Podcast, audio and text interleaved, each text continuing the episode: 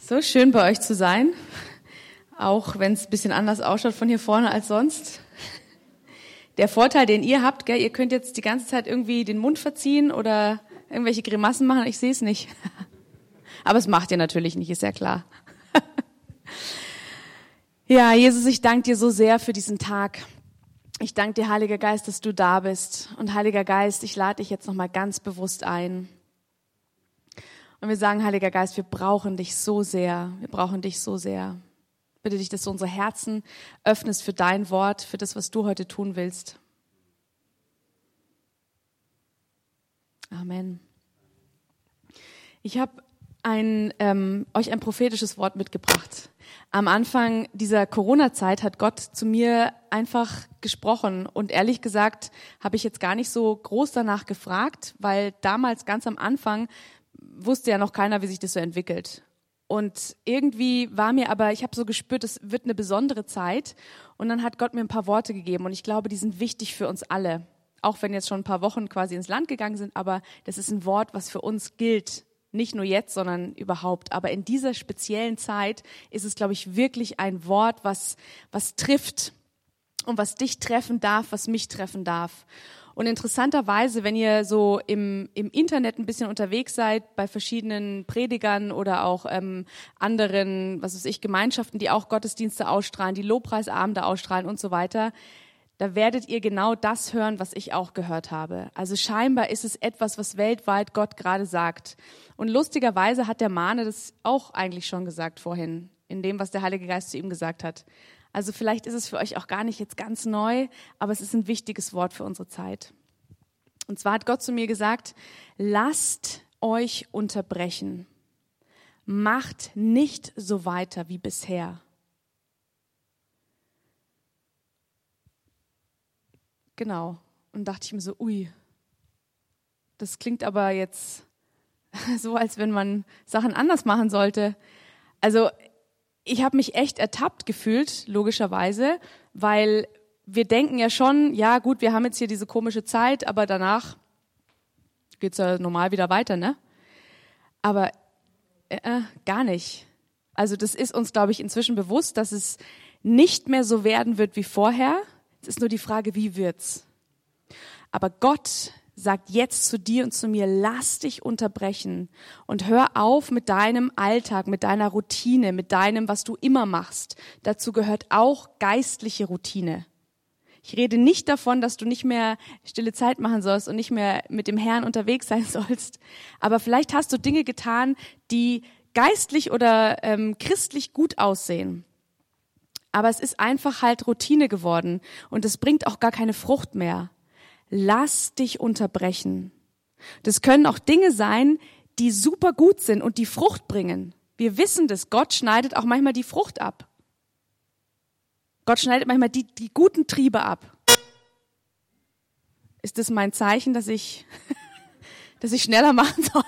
Spaß. Also manchmal sind Dinge, die sind, die sind gut und die sagt trotzdem, sagt Gott trotzdem, die machst du jetzt nicht mehr weiter. Weil er uns beschneidet, damit wirklich wir nicht mehr überall vielleicht so ein bisschen Frucht bringen, sondern er möchte, dass wir gezielt Frucht bringen. Also lass dich unterbrechen. Und im Moment merken wir ja tatsächlich sehr hautnah, dass wir recht wenig unter Kontrolle haben. Normalerweise denken wir ja fälschlicherweise, wir haben eigentlich alles im Griff oder die meisten Sachen im Griff. Wir kontrollieren hier das ganze Ding, gell? Aber jetzt spüren wir, dass es einfach nicht so ist. Und es soll uns überhaupt gar keine Angst machen. Gar keine Angst. Es soll uns eher in die Freude, in die Hoffnung, in die Zuversicht und ins Gebet bringen. Aber auf gar keinen Fall in die Angst. Und viele von, von den ähm, Leuten, die prophetisch so weltweit auch gerade Sachen sagen, da kam immer dieses Wort Reset. Das habt ihr vielleicht auch gehört, gell? Reset. Also so zurücksetzen, auf den Anfang setzen, auf irgendwas zurückkommen. Und jetzt ist die Frage, auf was zurückkommen? Also was, was sollen wir zurücksetzen? Was ist vielleicht gerade nicht so, wie sich das Gott wünscht? Und ich glaube, dass viel, was wir auch, also das ist ein Wort für uns Christen, gell? Das ist nicht, das ist nicht für die Welt. Das ist für uns Christen. Gott spricht ganz klar zu seinem Leib, zu seinem Volk und sagt Reset. Geht zurück. Zurück zu meinen Wegen. Zurück zu den wichtigen Sachen, zu den, zu den ersten Sachen. Erste Liebe ist so ein Schlagwort. Aber was heißt es? Kommt zurück zu dem, was wirklich das Herz Gottes berührt, was das Herz Gottes wirklich berührt. Und da gibt's diese ähm, eine krasse Bibelstelle, finde ich. Jesaja 30, Vers 15. Ich habe euch das fairer, fairerweise nicht vorher gesagt, dass ich Bibelstellen habe, aber ihr seid ja schnell da hinten, deswegen kriegt ihr das gut hin. Jesaja 30, 15, da heißt es, denn so spricht der Herr, der Heilige in Israel. Wenn ihr umkehrtet und stille bliebet, so würde euch geholfen. Durch stille sein und hoffen würdet ihr stark sein, aber ihr wolltet nicht. Dieses sich unterbrechen lassen ist gar nicht so kompliziert. Für uns ist es ganz schrecklich gefühlt, weil wir das so gar nicht gewöhnt sind. Mal nicht was machen müssen, nicht aktiv sein, nicht in den Aktivismus verfallen. Es kann geistlich sein, das kann was anderes sein, das ist völlig wurscht. Wenn ihr umkehrtet und stille bliebet, darin liegt oder läge eure Stärke, aber ihr wolltet nicht. Ich finde das krass, dass Gott eigentlich so klar, so klar redet. Und wir seit, ich weiß ich nicht, seit Wochen, Monaten, Jahren, keine Ahnung wie lang, eigentlich immer sagen, ja Herr, das ist super, was du sagst, aber wir machen es dann doch anders. Das rede ich jetzt nicht zu euch per se, sondern zu mir auch und zu uns allen, weil ich glaube, dass wir wir haben schöne Programme, wir haben gute Ideen, wir haben wir haben viele gute Sachen. Aber wir haben das vergessen, einfach dieses Stille sein und dieses erstmal vielleicht auch zu hören oder zu sehen, was Gott wirklich tun will. Also wichtige Sachen sind Anbetung in seiner Gegenwart sein und zwar zweckfrei. Jetzt kann man ja sagen, na ja, gut, sind wir doch jetzt gerade, oder? Jetzt waren wir gerade im Lobpreis, jetzt sind wir hier in der Predigt, sind wir doch in seiner Gegenwart. Ja, ja, das stimmt schon. Aber für dich, wann bist du zweckfrei in der Gegenwart Gottes? Wann kommst du nicht mit deiner Agenda und sagst, okay, lieber Gott, heute haben wir Folgendes vor. Punkt eins, Punkt zwei, Punkt drei und so weiter. Jesus, der Vater, der Heilige Geist, der wünscht sich einfach deine Aufmerksamkeit. Einfach so. Ohne dass du ihm was erzählst oder was vorschreibst oder irgendwie was vorschlägst, sondern einfach nur, dass du Zeit mit ihm verbringst. Er wünscht sich, dass ich einfach nur Zeit mit ihm verbringe. Und es hat auch was mit Demut zu tun. Dieses sich unterbrechen lassen hat mit Demut zu tun. Demut bedeutet sowas wie, ich mache nicht einfach meinen Stiefel weiter, sondern ich, ich frage, ich höre, ich schaue, was Gott mir sagt. Und wenn er sagt, mach nix oder hör damit auf, dass ich nicht sage, ah ja, aber Jesus, das ist doch eine total gute Idee, die ich da hatte. Ich mache das jetzt trotzdem weiter. Am Ende, ach, es gefällt dir dann bestimmt auch. Demut, also Mut steckt drin, gell? Den Mut einfach was zu lassen und den Mut erstmal zu Gott zu kommen und dann zu hören oder zu sehen und abzuwarten. Das kann auch sein Umkehr von irgendwelchen fleischlichen Dingen. Wir haben immer mit Geist und Fleisch zu tun. Der Geist, der ist schon, der ist schon lebendig in uns, aber wie stark hat er quasi das Sagen in deinem und in meinem Leben? Regiert das Fleisch noch mehr oder der Geist? Und da ruft Gott uns jetzt einfach in die Umkehr und sagt, hey, das, was du jetzt fleischlich so schön da äh, kultiviert hast, das lass, schneide ab Lass dich vom Geist regieren. Das können sein Kompromisse, Unglaube, Halbherzigkeit, Lauheit. Da muss jeder einfach den Heiligen Geist mal fragen, okay, Heiliger Geist, was berührst du eigentlich gerade in mir? Oder offenbare du mir das, was, wo ich umkehren darf? Oder wo ich vielleicht einfach nur mal stille sein darf?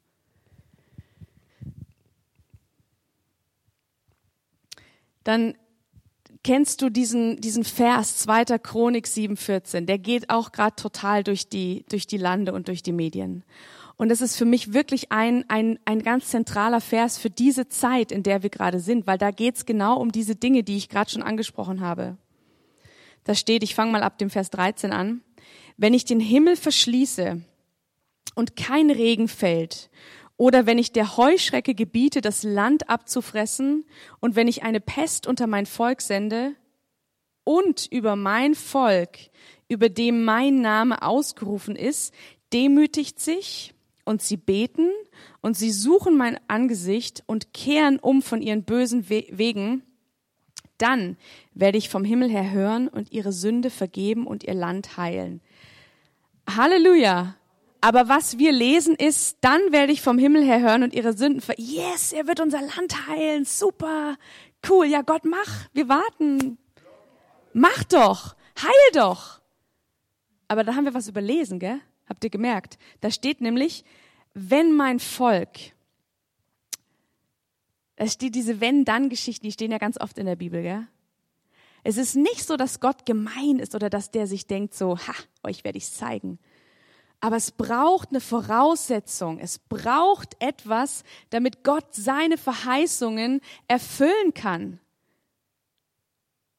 Und eigentlich sind diese Dinge jetzt gar nicht mal so schwer. Das kann wirklich jeder. Naja, wer hat das gesagt? Sehr gut. Genau, und genau da sind wir nämlich bei diesem Naja.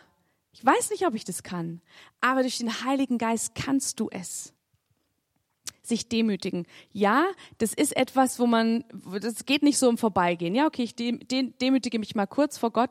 Das, äh, äh, das geht nicht so. Das ist ja eine Herzensveränderung. Ähm, das ist eine Veränderung von innen. Da kann ich nicht sagen, okay, also sonntags, sonntags schaffe ich echt richtig gut demütig zu sein. Montag bis Freitag wird dann schon schwierig das ist ja eine Herzenshaltung. Das ist etwas, was, was der Heilige Geist, was was der Vater verändern darf und verändern möchte in uns, dass wir wirklich demütig sein können. Und dann steht hier, und sie beten und sie suchen mein Angesicht. So beten tun wir alle. Und manche tun es ganz, ganz viel. Und manche tun es so nicht so viel. Und wenn hier steht, und sie beten, ich bin ganz fest davon überzeugt, dass da nicht gemeint ist, zehn Minuten am Tag und das langt. Es geht nicht um Leistung. Ja, es geht nicht darum zu sagen, hey, ähm, Elisabeth Franz, ich wollte euch nur mitteilen, ich habe heute schon drei Stunden gebetet. Ihr könnt mich da jetzt da auf so dem, auf eurer Gebetsliste da mit dem, in der Schule, in der Grundschule haben wir so kleine so Wäscheklammern, da sind dann so äh, Tierchen dran und dann, ihr könnt mich da weiter hochsetzen auf der Leiter. Ich bin hochgeklettert. Gar nicht, darum geht's gar nicht. Aber haben wir überhaupt ein Bedürfnis zu beten? Haben wir eine, einen Hunger zu beten? Haben wir einen Hunger, da in, der, in die Gegenwart Gottes zu kommen und einfach zu beten, ihn mit ihm zu sprechen. Und es ist ja egal, wo du es machst. Das kannst du in der U-Bahn machen. Das kannst du jetzt noch viel besser machen, weil jetzt sieht gar keiner deinen Mund. Jetzt kannst du sogar vor dich hin flüstern und, und in Sprachen sprechen. Das sieht gar keiner. Also eigentlich ist das total gut. Man muss es einfach nur ein bisschen umdeuten. Also beten, das heißt nicht einfach nur, ja, so kurz mal vorm Schlafen gehen oder vorm Essen beten, das ist was, das kommt von innen, das ist, weil es mir ein Bedürfnis ist, weil ich eine Not habe, weil ich eine Last habe, weil ich weiß, es geht ohne Beten gar nicht. Und es hat nichts mit Leistung zu tun, sondern es ist wie, wenn ich lange nicht esse, habe ich Hunger. Wenn ich lange nicht bete, dann, dann verändert sich mein, mein geistliches Leben, mein, mein Leben in dieser Welt verändert sich. Dann bin ich vielleicht nicht mehr so nett, also nett im Positiven jetzt gemeint. Dann bin ich nicht mehr so ausgeglichen. Ich merke das wirklich. Wenn ich länger nicht in der Bibel lese und Zeit mit Gott verbringe, dann, ja, dann fange ich ein bisschen an zu stinken. Und sie suchen mein Angesicht. Wenn du was suchst und du willst es wirklich finden, was machst du dann? Du suchst, bis du es findest, richtig? Ja, wenn du dein Handy verlierst, wenn du deinen Schlüssel verlierst, wenn du etwas verlierst, was dir wirklich wichtig ist und was du brauchst, dann sagst du nicht, äh, unterm Stuhl ist es nicht schade. Ja gut, passt schon. Kann ich auch ohne. Aber so machen wir das oft mit dem Angesicht von Gott. Es klappt nicht gleich, wir sind nicht gleich in so einem, oh, ich habe voll das Gänsehautgefühl oder irgendwie sowas. Und dann sagen wir, ja gut, dann machen wir es morgen. Morgen früh ist auch nochmal morgen. Dann gehen wir halt da nochmal in die stille Zeit. Gott sehnt sich danach, dass wir sein Angesicht suchen. Und es braucht Zeit. Mitunter kann das sein, dass du einfach nicht in fünf Minuten sein Angesicht gefunden hast. Und das ist auch gar nicht schlimm. Da, da musst du nicht denken, du bist geistlich total verkehrt oder so, gell? Es ist normal. Weil Gott möchte, dass wir einfach richtig vor seinem Angesicht leben, in seinem Angesicht leben. Und das ist auch so, das hat auch was mit Trainieren zu tun. Wie gesagt, wenn du, wenn du Sachen verlegst und vielleicht sogar wirklich verlierst, dann suchst du und dann willst du das wieder haben. Und wenn du eigentlich, wenn du merkst, ach eigentlich mit dem Angesicht Gottes, ich weiß gar nicht, ob ich das wirklich will, dann bitte den Heiligen Geist, dass du wieder Hunger danach bekommst. Wir können ja nichts selber, wir können ja nicht mal das selber. Wir brauchen immer den Heiligen Geist, der uns Hunger gibt, der uns diese Sehnsucht gibt nach dem Vater, der uns das Wort Gottes aufschließt, der uns das Wort Gottes offenbart.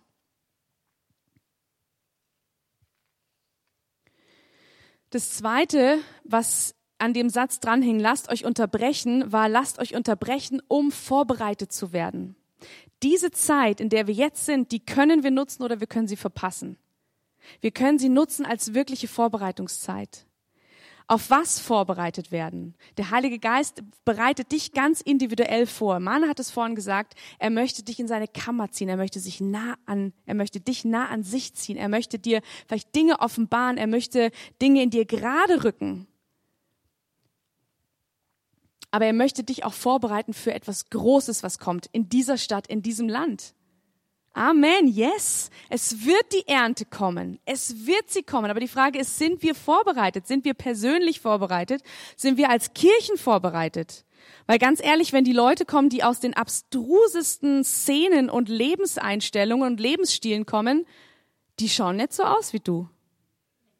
Die sind auch nicht, die sitzen auch nicht so nett auf dem Stuhl. Die, die, das kann sein, dass die die ganze Zeit dazwischen quatschen oder aufstehen und vorrennen oder haben eine Bierflasche in der Hand oder was auch immer. Darf man das eigentlich? Darf ich hier rübergehen? Spaß. Also sind wir vorbereitet. Aber die Ernte kommt und Gott sehnt sich danach, dass wir sein Volk, sein Leib, seine Braut vorbereitet werden auf diese Ernte. Es wird ein großer Hunger kommen. Es wird ein großer Hunger kommen unter die Menschen, die Gott noch nicht kennen. Auch wenn wir das manchmal denken wir so, ja, hm, genau, bestimmt. Ich merke, ich habe auch gedacht, echt Gott, ein großer Hunger, wirklich? Ich erlebe das im Moment noch nicht so arg, ehrlich gesagt. Aber ich glaube, das wird kommen. Manche erleben es vielleicht von euch jetzt schon. Der große Hunger wird kommen. Und die Menschen werden nach Gott fragen. Es kommen mehr Erschütterungen.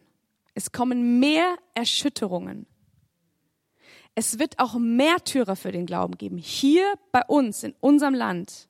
Es werden Menschen um ihretwillen ins Gefängnis kommen.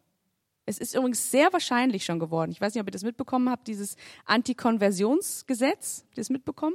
Es ist gar nicht mehr unwahrscheinlich, dass du wegen deines Glaubens ins Gefängnis kommst. Ich gehe da jetzt nicht drauf ein, das dauert sonst zu lange.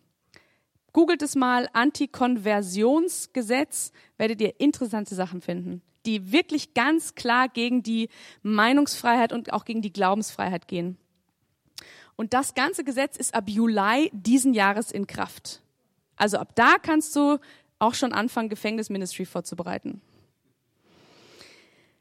Und was wir bis jetzt für unmöglich gehalten haben, das wird möglich. Gott hat ganz klar zu mir gesagt, was du bis jetzt für unmöglich gehalten hast, wird möglich. Das kann sein, dass Menschen bis jetzt knochenhart waren und überhaupt nicht was mit Gott zu tun haben wollten. Und es wird möglich. Beziehungen, die vielleicht knochenhart waren, die total kaputt waren, es wird möglich, dass da wieder was verändert, sich verändert. Aber das kommt nicht einfach so vom Himmel geflogen, sondern das kommt, wenn wir uns vorbereiten, wenn wir uns weich machen lassen, wenn wir total auf, ausgerichtet sind auf den Herrn. Und ich glaube, dass der Heilige Geist dich und mich in einer ganz, ganz, ganz besonderen Art und Weise vorbereitet. Dich persönlich, euch als Gemeinde, uns als Leib Christi in dieser Stadt. Das kann sein, also diese Unterbrechung heißt ja nicht nur auf dem Sofa sitzen, gell? sondern die heißt ja aktiv mit dem Herrn im Gespräch sein, sich einfach in seiner Gegenwart ausruhen, sich mit seiner Liebe volllaufen lassen, ähm, sich auch konfrontieren lassen mit dem, was eben nicht gut ist sich neu ausrichten lassen. Und vielleicht heißt es auch, dass du eine ganz besondere Hausaufgabe machen musst. Du persönlich, vielleicht gibt der Heilige Geist dir eine ganz besondere Hausaufgabe auf. Vielleicht gibt er euch als, als Gemeinde eine ganz besondere Hausaufgabe auf. Egal, was es ist, wenn der Heilige Geist was zu dir sagt dann, und zu mir, dann sollten wir das wirklich tun und umsetzen. Weil alle Erweckungen, schau dir die Kirchengeschichte an, alle Erweckungen haben immer mit dem angefangen, viel in der Zeit im Gebet zu sein, viel in der Gegenwart Gottes zu sein, wirklich auf den Knien zu liegen und Gott um, um das zu bitten, um Erweckung zu bitten, um die Seelen zu bitten. Aber da sind wir ehrlich gesagt noch richtig verhalten. Also wir beten schon ab und zu für die Verlorenen, gell? Aber ich sehe selten Menschen, inklusive mir selber, dass ich auf den Knien liege und weine, weil ich so berührt bin mit dem Schmerz Gottes, den er hat über die Welt und über die Verlorenheit.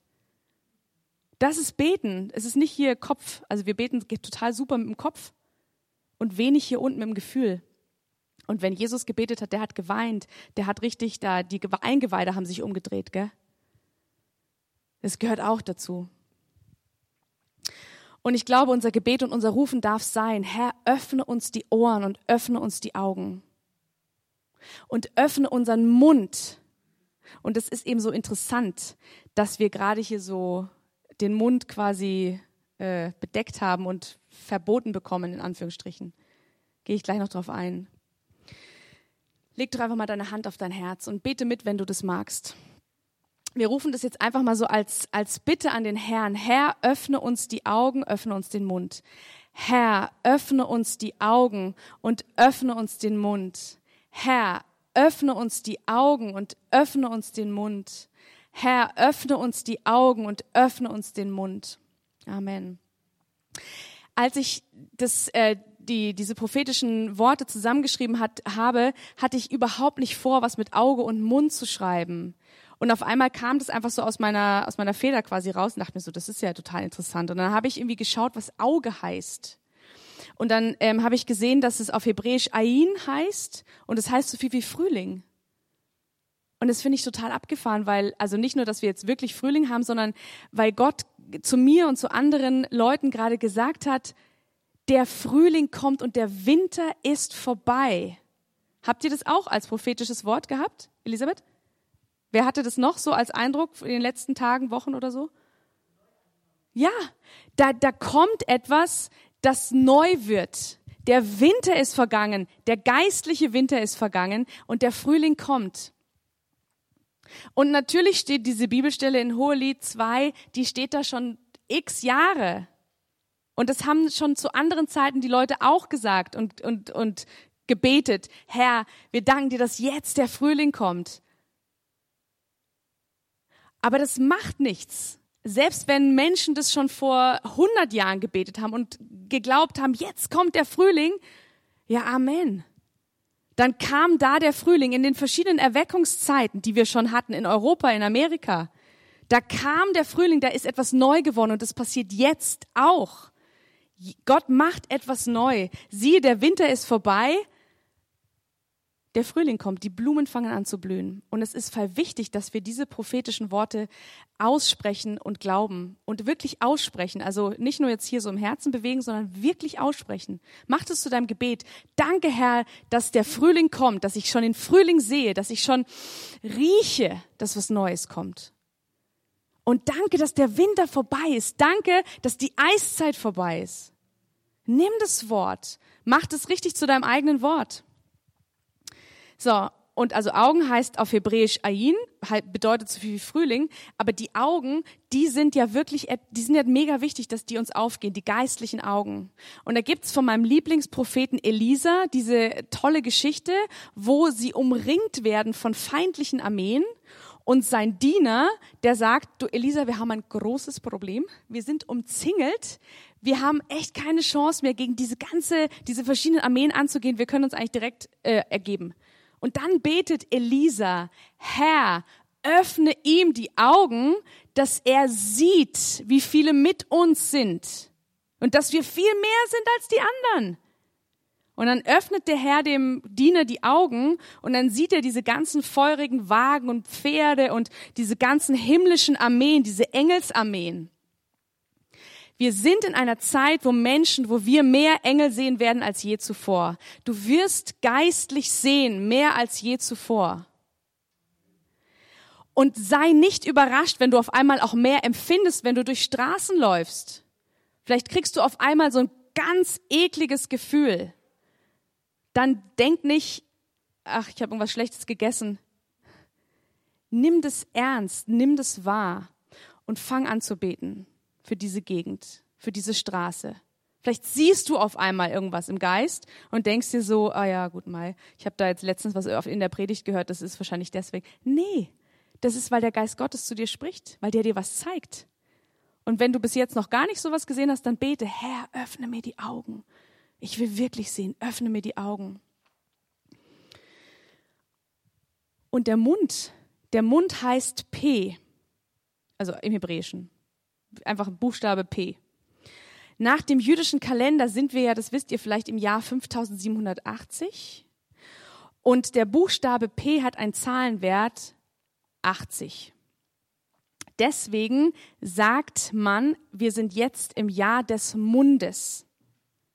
Und das ist schon interessant, gell? Dass wir jetzt gerade, obwohl wir im Jahr des Mundes sind, quasi so begrenzt oder beengt sind. Und wenn man das, das Wort P kann man auch noch im erweiterten Sinn sehen, heißt noch so viel wie Wort oder Ausdruck oder eben Atem. Und Atem ist Ruach. Das heißt, wir brauchen in diesem Jahr extrem den Heiligen Geist. Wir brauchen den immer, gell? Aber wir brauchen den jetzt in einer anderen und neuen Art und Weise. Wir brauchen den Atem Gottes total. Wir brauchen den so stark, dass wir diese Zeit nicht nur irgendwie überleben und irgendwie durchstehen. Nein, wir sollen wirklich herrlich und gestärkt und voller Liebe und voller klarer Sicht aus dieser Zeit rauskommen. Und wisst ihr, was ich glaube? Dass jetzt die Zeit kommt, wenn wir die wirklich ergreifen, und wenn wir wirklich darauf reagieren, was der Heilige Geist uns sagt, dass, dass es Menschen gibt in Verantwortung, das können Politiker sein, das können Wirtschaftslenker sein, das können andere Leute sein, die kommen zu uns und fragen, das steht in der Bibel, das ist Wort Gottes. Die werden nicht mehr weiter wissen und sie werden euch fragen. Im Moment ist es vielleicht hier und da schon so, aber ich glaube, es wird zunehmen, dass sie uns fragen, warum?